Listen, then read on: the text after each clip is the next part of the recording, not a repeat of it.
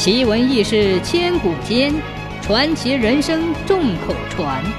千古奇谈。话说诸葛亮八九岁时还不会说话，家里又穷，爹爹就让他在附近的山上放羊。这山上有个道观，里边住着个白发老道人。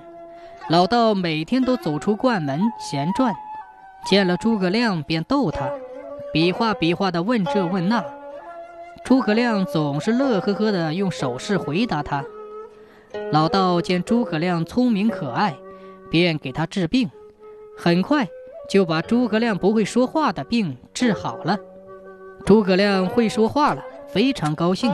跑到道观向老道人拜谢，老道人说：“回家对你爹娘说，我要收下你当徒弟，教你记忆识字，学天文地理、阴阳八卦、用兵的方法。你爹娘若是同意，就天天来学，不可旷课一天。”从此，诸葛亮就拜这位老道为师，风雨无阻，日不错影，天天上山求教。他聪明好学，专心致志，读书过目不忘，听讲一遍就记住了。老道人对他更加喜爱了。一转眼七八年过去了。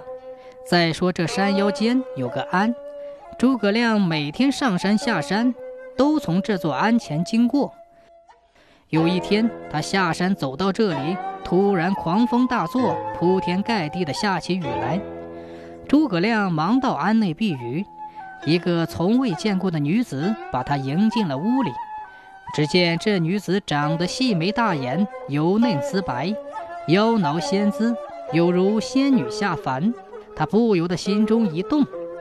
临走，那女子把诸葛亮送出门，笑着说：“今天我们算认识了，以后上山下山渴了累了就来歇息用茶。”打这以后。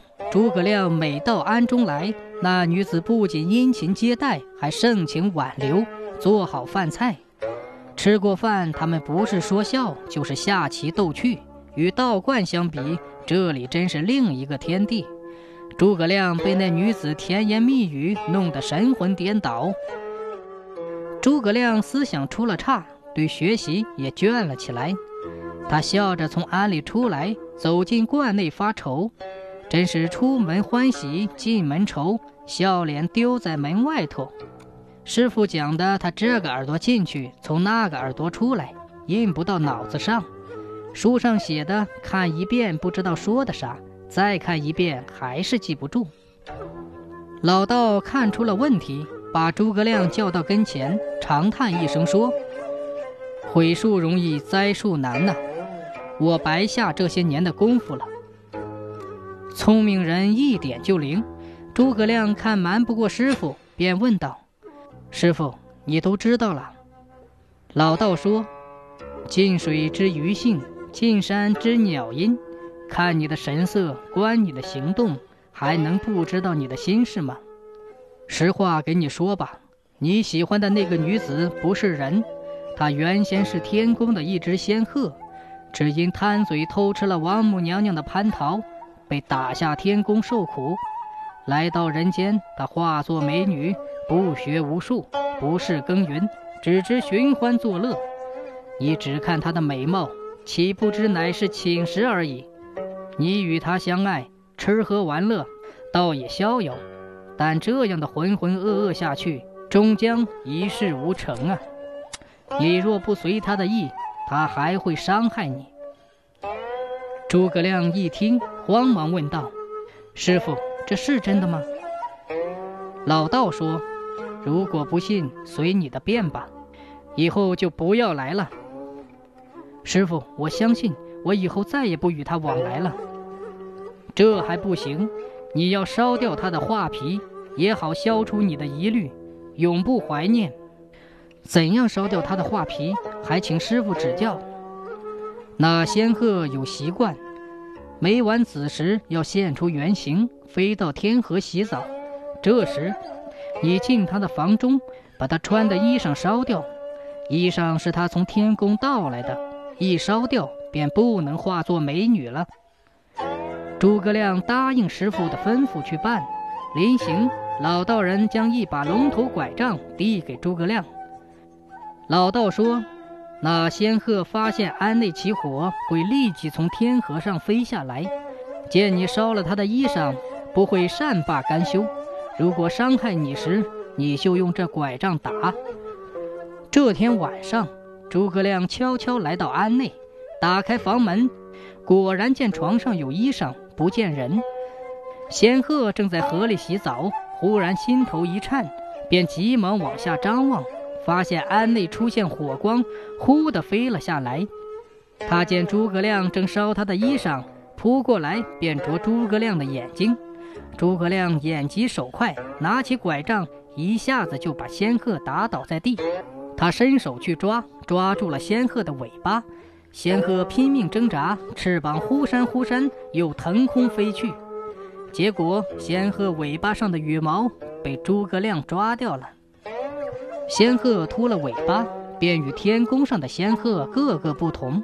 自己也知道很丢人，再也不去天河洗澡了，也不敢混进天宫去偷那可以化作美女的衣裳了。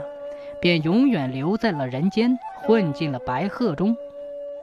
诸葛亮拿着这仙鹤的羽毛去见师傅，老道说：“要想学好本领，干一番事业，这色情之事千万不可迷恋呐。”诸葛亮不忘这个教训，把仙鹤尾巴的羽毛保存起来，以作借鉴。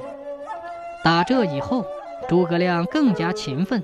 凡师傅讲的、书里写的，他都博学强记，心领神会，变成自己的东西。又过了几年，正是诸葛亮烧美女画皮的那天，老道笑着对诸葛亮说：“徒儿啊，你跟我已经九年了，该读的书都读了，我要传授给你的，你都听了。常言道，师傅领进门，修行在个人。”你已年满十八岁，该走出家门干一番大事业了。诸葛亮一听师傅说他要出师了，连忙恳求说：“师傅，徒弟我越学越觉得学识浅薄，还要再给你多学点本领呢。”老道说：“真正的本领要到实战中才能得到，好看天地万物变化，随时而转，随机应变才有用啊。”这算是我临别时的嘱咐吧。今天我要走了，师傅，你要去哪里？诸葛亮惊奇地问。四海云游，没有定向。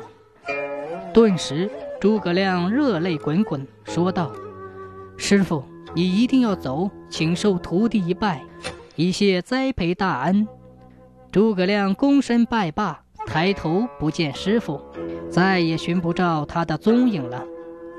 老道临走，给诸葛亮留下一件东西，就是他后来常穿的八卦衣。诸葛亮怀念师傅，把师傅的八卦衣穿在身上，只当师傅永远在自己身边，谨记师傅临别时的嘱咐。特意把带在身边的羽毛做成一把扇子，拿在手中，告诫自己谨慎从事。